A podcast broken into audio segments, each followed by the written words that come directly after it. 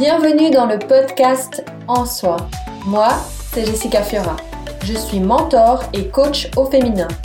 J'ai à cœur de te partager toutes les clés pour prendre soin de toi, trouver ton équilibre de vie et t'épanouir pleinement en affirmant ton unicité et en déployant ta puissance féminine.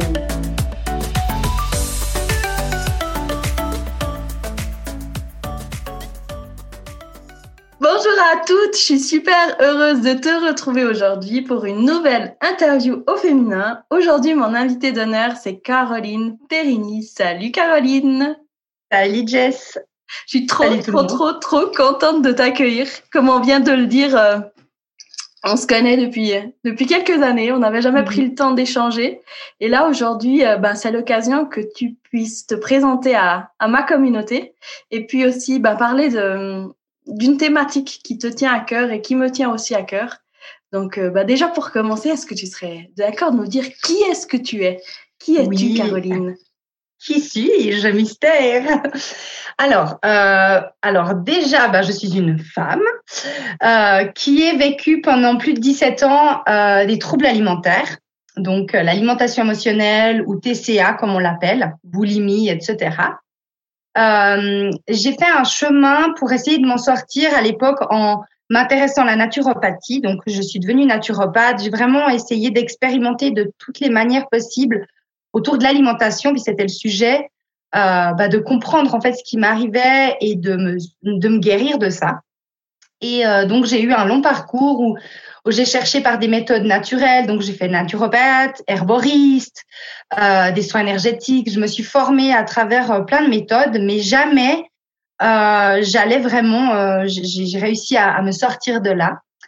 Et puis, j'ai vraiment eu un parcours personnel vers moi-même de prise de conscience de, de comment je fonctionnais. C'est pas évident. Ça m'a demandé d'être très honnête avec moi-même. Et je m'en suis libérée complètement. Euh, et du coup, ben, j'accompagne euh, les femmes à s'en libérer elles aussi. C'est quelque chose qui me tient énormément à cœur. Donc, je me suis formée entre deux aussi au coaching, euh, à plein d'autres choses. Et puis, euh, de tout ça, ma petite boîte à outils euh, et puis mon expérience qui est, qui est vraiment précieuse. Voilà. De profession, tu es quoi? Tu as fait une formation, une école, un apprentissage? J'ai fait plusieurs choses, mais vraiment de formation, je suis éducatrice sociale. D'accord. Donc, euh, donc voilà, ça c'est, disons, mon métier, euh, euh, voilà, de, de, base.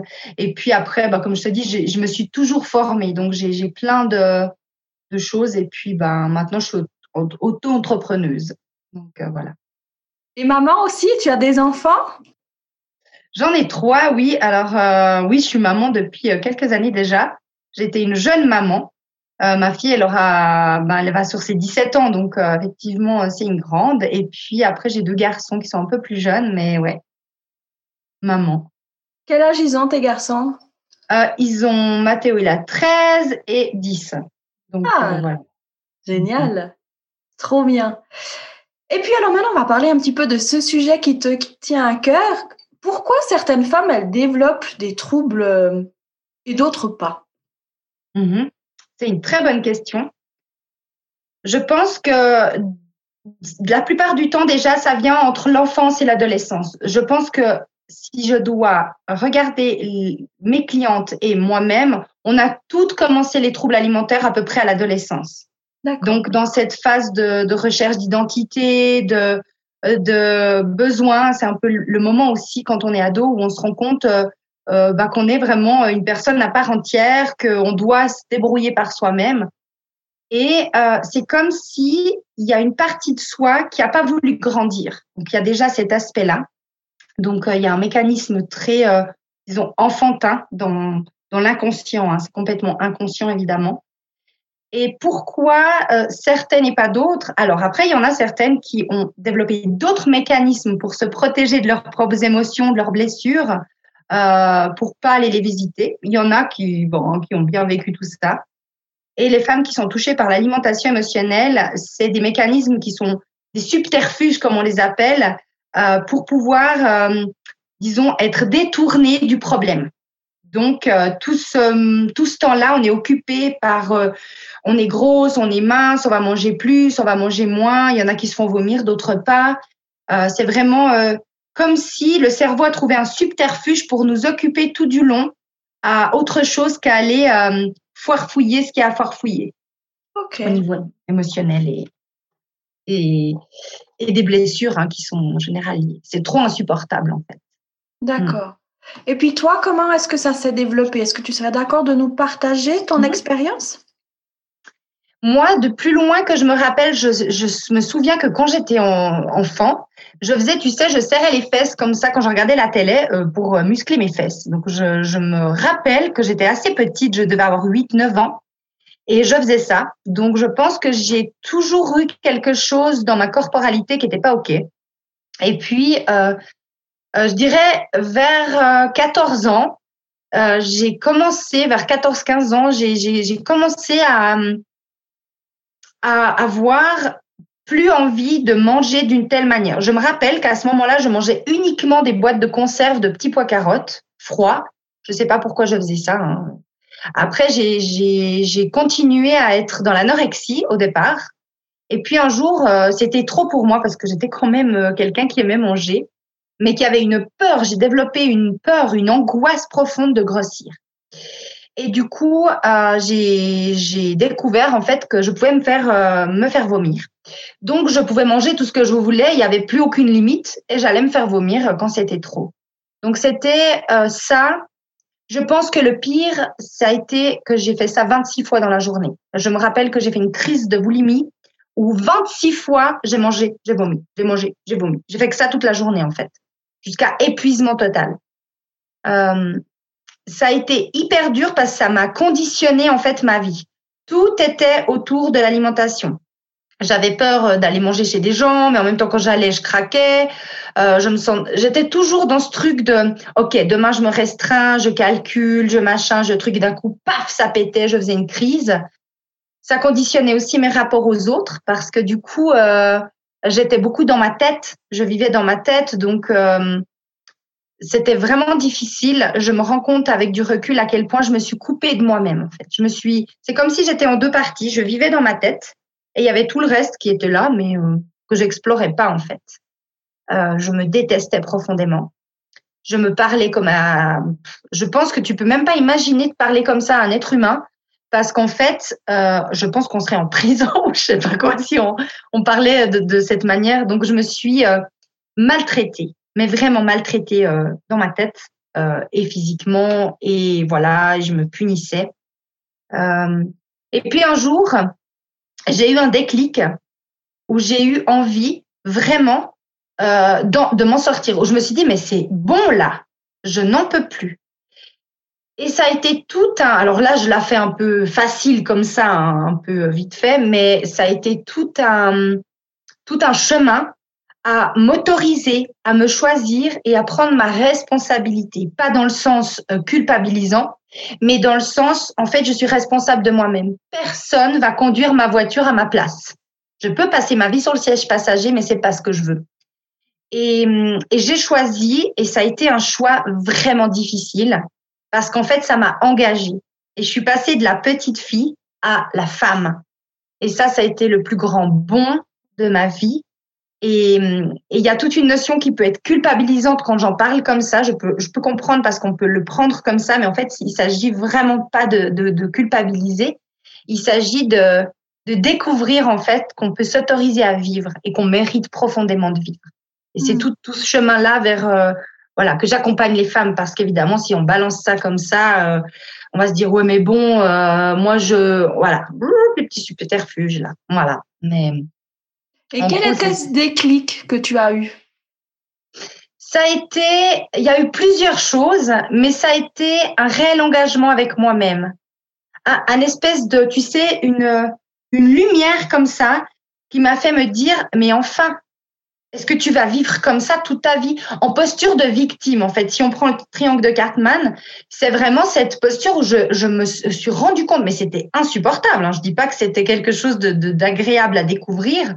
Ça m'a demandé d'être profondément honnête avec moi-même Et euh, c'est de me rendre compte qu'en fait, je me victimisais tout le temps. Et j'avais beau me dire, oui, mais tu te victimises. Et j'ai été un peu dure avec moi-même. J'ai dû être dure avec moi-même.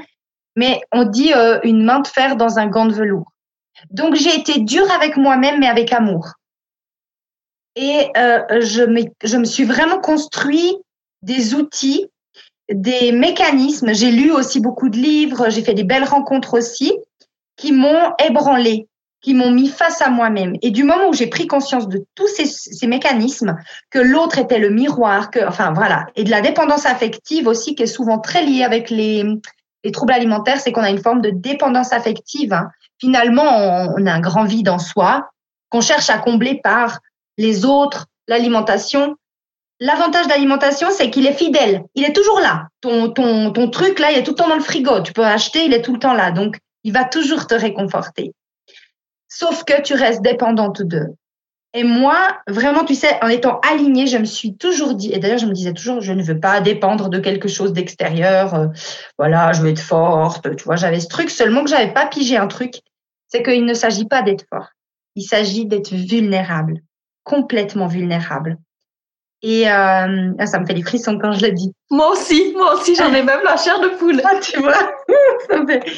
Et, et, vraiment, ça a été euh, le plus beau chemin vers moi-même à IME. Et j'ai tellement euh, à cœur profondément de d'offrir cette possibilité à d'autres de pouvoir le vivre, parce que on a le droit, les filles, de s'autoriser à vivre. On mérite vraiment, euh, voilà, d'être, euh, de découvrir d'autres choses de nous que de cette, euh, ouais, d'être omnubilé par l'alimentation. Il y a, y a, la vie est tellement plus grande, plus belle et, et plus, euh, il y a tellement de, de, de sphères tellement plus, plus grandes euh, et infinies que, à découvrir que ça. Voilà. Hmm.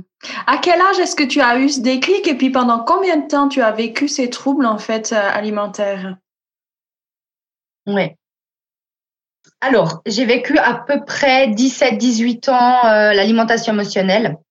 Après, j'arrive pas à dire une date butoir parce que ça s'est passé. Euh, tu sais, c'est un peu comme euh, ça s'évapore gentiment.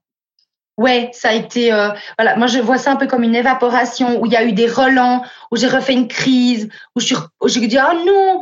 Et puis en fait, c'était comme si c'était un test pour me dire est-ce que c'est terminé, est-ce que c'est le point final? Euh, ça peut faire ça aussi quand on est en train de se soigner, c'est qu'on est plein, on fait plein de crises. Il y a aussi ce, côté, euh, euh, on replonge pleinement. Mais je dirais que entre vers 35 ans, quelque chose comme ça. Ouais, 34 ans. Mais tu vois, ça fait même 19 ans, hein, si je calcule. Vraiment, ça a été une grosse partie de ma vie. Et puis, comment comment ça s'est passé? J'ai pas quelque chose. Ça a vraiment été un engagement avec moi. Et puis, ça a été. En fait, j'ai essayé. Tu vois, ce qui a été aussi difficile, c'est que j'ai essayé plein de médecins, thérapeutes, euh, j'ai fait aussi beaucoup de médecine alternative. Euh, et en fait, jamais personne euh, que j'ai rencontré dans mon, dans mon parcours avait vécu ça ou alors l'avait vécu et le partageait. Tu vois, cette authenticité, ce truc où on me comprenait vraiment. J'avais droit à, mais madame, vous n'êtes pas grosse, qu'est-ce que je peux faire pour vous? Ou alors, vous n'êtes pas assez maigre. J'étais là, putain, sérieux, excuse-moi, hein, j'ai dit un gros mot, mais je me disais vraiment ça, c'était pas possible. Et, c'est hyper tabou et c'est hyper dur de trouver des personnes pour nous accompagner vraiment. Ou alors les gens, ils savent pas quoi faire de ça en fait. Tu dis bah attends l'alimentation, mon Dieu, on sait faire avec la drogue, avec l'alcool, mais l'alimentation. Euh... Et et du coup bah je me suis débrouillée toute seule, vraiment. Ouais. Bravo à toi. Et puis cette sorte de détox, est-ce qu'il y a eu des rechutes? Est-ce qu'il y a eu des moments où tu as dit, où tu t'es dit, eh bien, je vais replonger, ou bien, ah, j'ai craqué, ou bien, est-ce qu'il y a eu, il y a eu des, des, choses comme ça qui sont remontées une fois que tu as pris la décision? Alors oui, il y a eu des relents. Par contre, c'était différent. J'avais plus le même regard sur moi-même. Déjà, je me traitais plus euh, mal. J'étais beaucoup plus bienveillante avec moi-même. Et c'était vraiment de c'est comme si je rassurais le petit enfant qui était à l'intérieur de moi, tout en lui disant, OK, maintenant tu choisis de grandir. Tu as choisi de grandir. Alors, OK, Et d'ailleurs, pendant plusieurs mois et même années, je me posais la question, est-ce que là, tu vas vraiment faire une crise? Est-ce que tu veux pas juste t'autoriser à manger ce paquet de chips finalement? À ce moment-là, je, je dirais, mange ton paquet de chips, est-ce qu'en soit, ça va détruire ma vie? Est-ce que, tu vois, de vraiment me poser la bonne question, d'être aligné à me dire, non, aujourd'hui, je me mange ce paquet de chips, j'en ai envie et c'est OK. Et plus dans le truc, euh, oh mon Dieu, j'ai fait un truc de mal. Tu vois un peu l'enfant qui a été... Euh, attrapé en train de faire une bêtise et puis il y a sa maman, la mentale là, qui vient gronder. Et euh, j'ai eu besoin de un peu comme d'entraînement, tu vois, à me dire est-ce que c'est normal, pas normal, est-ce que si j'avais en fait cette croyance et ça c'est très typique, c'est si je lâche prise, si je me fous la paix, ça va être le festival, je vais manger tout ce qui me passe sous la main, je vais perdre le contrôle. Et si je suis dans le contrôle, c'est absolument horriblement dur, mais au moins ça me rassure. En fait, c'est un fake, c'est un faux. Parce que finalement, quand tu es dans le contrôle, tu vas de toute façon, tu sais d'avance que tu vas craquer. Tu vois le, le, subterfuge. Et mhm. du coup, il s'agit pas de choisir un camp, il s'agit de se, se, dire, je lâche prise, mais ça veut pas dire que, que je fais tout et n'importe quoi. Je peux me donner un, une forme de cadre alimentaire, une forme de, structure alimentaire qui me convient. Donc, je crée ma manière de m'alimenter.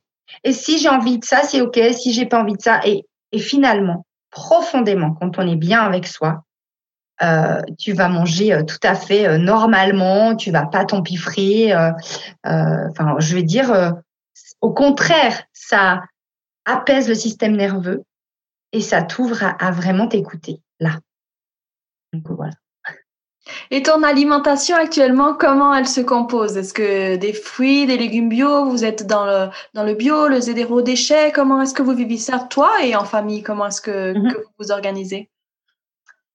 Alors, on a fait un peu de tout parce que bah, on a été zéro déchet, on a été euh, voilà. Aujourd'hui, tu vois, eh ben aussi sur ça, je me suis fichu la paix parce que finalement, pour tout dans ma vie, je mettais une forme de contrôle et j'étais jamais à la hauteur. Et de toute façon, et à un moment donné, je me suis dit, et quoi? Donc aujourd'hui, oui, notre alimentation est composée d'énormément de fruits et de légumes parce que c'est ma passion, ça depuis toujours. Euh, J'étais beaucoup beaucoup végétarienne à l'époque. J'ai même essayé d'être végane une année. J'ai fait plein de tests en tant que naturo aussi. On, teste plein de trucs pour les clients. Hein. Donc j'ai expérimenté beaucoup de choses et aujourd'hui je mange de tout. Euh, je me demande pas euh, Hmm, est-ce que je mange de la viande, pas de la viande? Est-ce que je, mange en fait ce qui est ce que j'estime ok pour moi. Après, il y a une organisation, on est en famille, donc euh, parfois on, fait un peu de, bah, on fait nos courses en fonction des repas, donc il y a un minimum d'organisation pour pas être dans le jus comme tout le monde. Mais je je mange vraiment des produits. Euh, je peux pas dire je suis toujours dans le bio. Je ne suis pas parfaite et, j'accepte mon imperfection. Euh, parfois, je vais euh, dans les magasins pas du tout on va dire euh, euh, low cost parce que bah on a un budget aussi. Parfois je vais au vrac, parfois je vais au bio. En fait, je suis, euh, je ne mets pas d'étiquette. Je fais de mon mieux chaque jour avec qui je suis et je me donne plein d'amour pour ça et c'est ok. Ah, Mm. Tu parlais de famille, j'ai envie de rebondir sur ça. Tu as une grande fille, une ado. Pour mm. toutes ces mamans qui se questionnent par rapport à ces adolescentes, est-ce que ma fille a un trouble? Et son comportement est quand même bizarre Quel est le conseil que tu peux donner à ces mamans d'être vigilantes, de d'en parler? Quel, En tant que maman, quel est le meilleur mm. conseil que tu pourrais donner à ces mamans en fait? Alors c'est intéressant ce que tu dis parce que je pensais faire une vidéo avec ma fille justement sur ça. Parce que là aussi, quand on est dans l'alimentation émotionnelle, on est très coupé de notre famille. On croit qu'on est à fond que tout ça, mais en fait, non.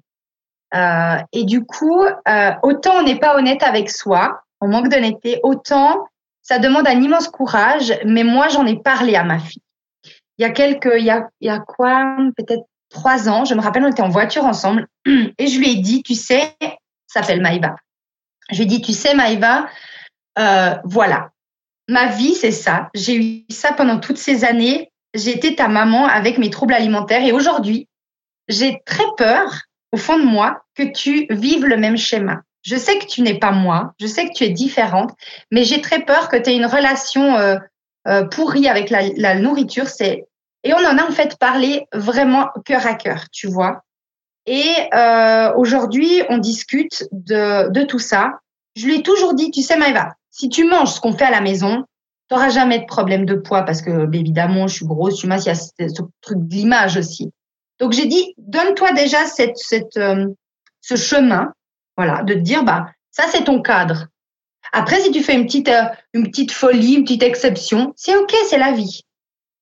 Et du coup, euh, c'est vrai qu'on fait des espèces de, de petits bilans comme ça où on en parle parce que j'ai dit, moi, ayant cette blessure, c'est quelque chose qui me fait peur. Mais je vois aujourd'hui que ma fille de 17 ans fonctionne complètement normalement. Donc, je suis contente. Maintenant, j'ai envie de dire, euh, quand votre fille a de l'alimentation émotionnelle, des TCA, c'est très difficile d'en parler parce qu'il y a, il y a euh, moi, je me rappelle, j'envoyais caquer ma maman, euh, on est, on est ah, bouclier finalement, c'est une grande souffrance et, et on aurait tendance à faire monter les tours comme ça parce que du coup, euh, euh, ça coûte émotionnellement. Il s'agit, à mon sens, d'être présente à l'écoute et de désamorcer les choses, de parler de cœur à cœur, de dire vraiment je m'inquiète pour toi, je t'aime et, et je m'inquiète. Et hum, moi, j'ai une maman qui s'est beaucoup inquiétée, mais qui n'a pas su quoi faire. Donc, j'ai été très seule, en fait. J'ai vécu euh, toute mon adolescence complètement euh, avec un gros sentiment d'abandon que je j'ai vraiment pardonné à mes parents, que je me suis pardonné aussi à moi-même. Ça aussi. Hein. Et euh, je pense que ma maman, honnêtement, avec sincérité, je pense que ma maman n'aurait rien pu faire. Comme ça, tu vois, à ce moment-là. À part me donner beaucoup d'amour et beaucoup d'écoute tu vois, au niveau de, elle m'aurait pas sauvée, mais j'avais besoin d'avoir des parents qui m'écoutent. Donc, écoutez vos ados. Franchement, le besoin de l'adolescence, c'est de se sentir, d'aller vers l'autonomie, mais en étant encore accompagné. Et ça, c'est vraiment précieux. Et souvent, c'est une, une période où on est beaucoup en conflit avec ces ados parce qu'on les comprend pas. Ils veulent être des grands, mais ils sont encore des petits. Et puis, nanana, il y a cette espèce de conflit. Et j'ai envie de dire de faire la paix avec votre part d'adolescent pour pouvoir être pleinement à l'écoute de, de, bah, de votre fille ou même de votre fils, parce que finalement, euh, ça peut toucher les garçons aussi. Hmm. C'est vraiment ça. Ça demande. C'est important de le dire que ça peut aussi toucher les garçons. C'est vrai hmm. qu'on en parle beaucoup avec les filles, mais avec les garçons, très très peu. Il faut dire qu'il y en a aussi. Tu en as rencontré, tu en, tu en accompagnes certains? Alors, j'en ai rencontré, mais j'en accompagne pas. Euh, je pense qu'il y a un plus gros tabou encore autour de, de, des garçons. On voit les garçons quand ils sont anorexiques, mais quand ils ont des troubles alimentaires, chez un garçon, euh, ça va pas être de la même façon. Mais si tu observes, il y a énormément de jeunes garçons. Euh, tu vois déjà, ils sont tous là dans la fast food. Euh, si on observe bien des ados, euh, je pense que les garçons ont autant ce vide à, à remplir. Et d'ailleurs, on voit euh, ces ados qu'on qualifierait de, de délinquants ou de sales gamins ou je sais pas quel autre. Ben, en fait, c'est des gamins qui vivent. En fait, c'est un vide intérieur. Donc, ils peuvent se comporter très mal avec d'autres femmes ou avec d'autres personnes, de la bagarre. Et finalement, si tu regardes comment ils se nourrissent, ben, c'est un gros reflet. Donc, c'est pour ça que ça touche souvent l'alimentation à plein d'autres dimensions de l'être. Donc, voilà. Et tu parlais tout à l'heure d'outils. Est-ce que tu aurais un ou plusieurs outils que tu pourrais partager à toutes ces femmes qui vivent euh, eh ben, cette situation ou qui ont vécu, mais mm. voilà, qui, qui cherchent à, à s'en sortir en fait? Quel est le outil principal qui pourrait grandement les aider? Alors, un des outils principaux, vraiment, je dirais la, la porte d'entrée, c'est l'honnêteté envers soi-même. Et c'est ce qui a, je dirais, de plus difficile. Après, j'ai plein d'outils d'accompagnement mais euh, donner comme ça, enfin, je vais dire, euh, ça va pas. Euh, on peut pas dire cet outil va me sortir de ça. C'est un chemin. Donc moi, je dirais l'outil vraiment le plus puissant là, tout de suite comme ça, c'est de prendre un papier, un stylo et de noter avec honnêteté où on en est, ce qu'on mange. Bah, ça, c'est difficile aussi quand tu fais une crise alimentaire. Tu es là, ouais, je mange un peu de chocolat. On minimise, on est un peu là. Mais quand tu te rends compte de ce que tu as ingurgité et vraiment tu ah c'est trop insupportable. Donc c'est cette vraiment cette honnêteté qui demande du courage et qui est très courageux. Euh, voilà, c'est le point de départ de, du plus gros outil. Hmm. Et toi, alors on en vient à toi, tu accompagnes les femmes. Et quelles sont tes, tes, tes prestations? Quelles sont les voilà Qu'est-ce que tu proposes à toutes ces femmes que tu accompagnes en fait? Mm-hmm. Alors, je propose plusieurs choses. Déjà, quand une personne elle a envie de faire un accompagnement individuel avec moi, euh, j'offre une séance de, découverte qui est complètement gratuite et sans engagement Parce que pour moi, c'est important qu'on puisse euh, se découvrir, qu'elle puisse voir aussi si je suis la bonne personne pour l'accompagner. C'est très, très important pour moi de créer une relation avant tout avec la personne que j'accompagne. C'est une histoire de vie, hein, c'est pas quelque chose de comment dire, euh, tu vois, comme un médecin avec son patient ou un.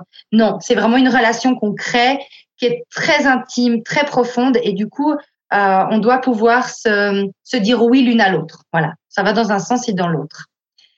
Euh, donc, euh, durant cette séance, ben voilà, on fait une forme d'expérimentation, de transformation, on, on, se découvre. Et puis après, je propose des séances. C'est comme un, on peut dire un pack ou je sais pas comment comment expliquer ça, mais c'est un accompagnement général que je fais sur neuf séances euh, pour l'alimentation émotionnelle, vraiment. Après, j'ai d'autres personnes sur moins de séances, mais pour d'autres choses moins, disons moins profondes, tu vois, où il y a moins besoin de. Et puis, je propose aussi des soirées euh, qui sont complètement gratuites de libération de la parole et l'écoute. Bah, D'ailleurs, j'en ai une ce soir. Euh, donc là, on se connecte sur Zoom et puis il s'agit, c'est pas un accompagnement thérapeutique, mais il y a des femmes qui n'ont jamais parlé de ça en fait, qui se sont toujours parlé dans leur tête ou qui parlent de oui, je suis au régime, je fais attention, ah, t'as vu, tu vois un peu comme ça subterfuge, mais jamais elles ont dit je souffre. Ça fait tant d'années que je souffre. Voilà comment. Et du coup, je propose de pouvoir libérer la parole comme ça entre femmes dans un cadre bienveillant et plein d'amour. Et c'est hyper puissant ces soirées. Et j'aimerais proposer par la suite des accompagnements de groupe parce que euh, y a quelque chose d'hyper fort dans le groupe. Donc ça, ça serait vraiment sur Zoom parce que pour moi, c'est le plus simple pour, euh, pour le moment. C'est d'être accompagné ensemble parce que l'effet de groupe fait qu'on avance très vite aussi et être très fort, ça fait vraiment cet effet miroir. Hein on a l'autre qui parle, on a l'impression qu'elle parle de nous, du coup, ça nous permet de nous voir à l'extérieur, etc. Et du coup, ça, ça fait, euh, ça permet de travailler très vite, très profond aussi. Donc ça, ça va venir euh, d'ici le mois de mai, où je vais offrir euh, vraiment des, sessions de, de, coaching de groupe. Voilà. Merveilleux. Et par rapport à tes accompagnements personnalisés, est-ce qu'ils sont vraiment personnalisés à chaque personne, tu les adaptes, ou bien est-ce que tu as une trame et puis au fil de tes neuf séances, eh bien du coup tu avances gentiment avec la personne à son rythme?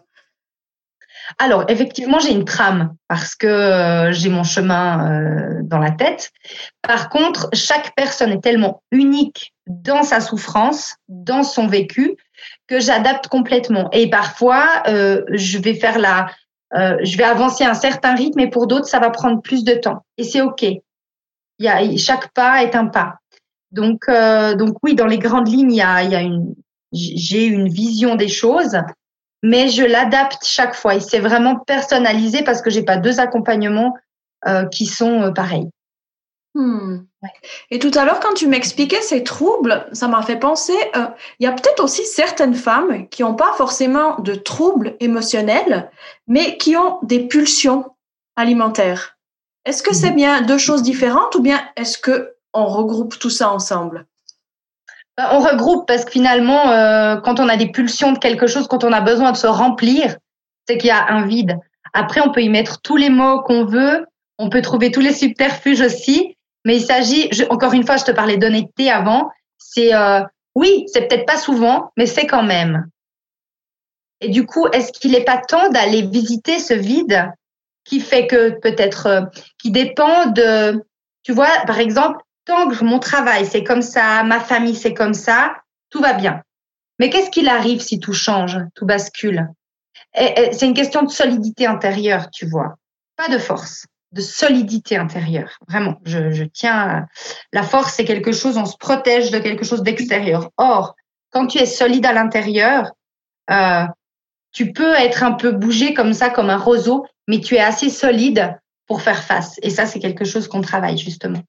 Donc, pour moi, c'est euh, bullshit, comme je dis à mes clientes. Ça bullshit. voilà. C'est joli. Après, évidemment, il y a différentes. Enfin, je veux dire, rien n'est noir ou blanc. Il y a différentes teintes. Mais si on se reconnaît dans ce que je dis ou dans, c'est que ça éveille quelque chose. Donc, évidemment que ça touche à ça, ouais. Mhm.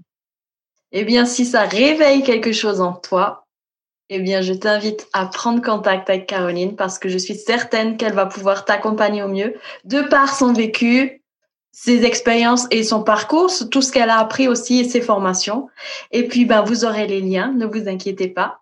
Et puis, euh, si on devait terminer sur une seule et unique phrase, se libérer de l'alimentation émotionnelle, c'est découvrir sa vraie vie.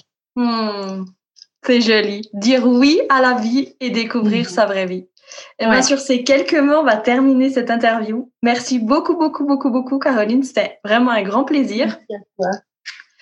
On vous fait des gros becs et on vous invite à prendre soin de vous. À bientôt. Au revoir.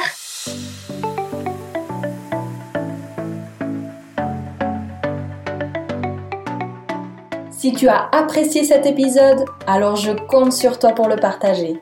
Je t'invite à t'abonner à ma chaîne poster 5 étoiles et laisser un avis sur Apple Podcast. Pour te remercier de ta contribution, je t'offre en cadeau un cahier de gratitude.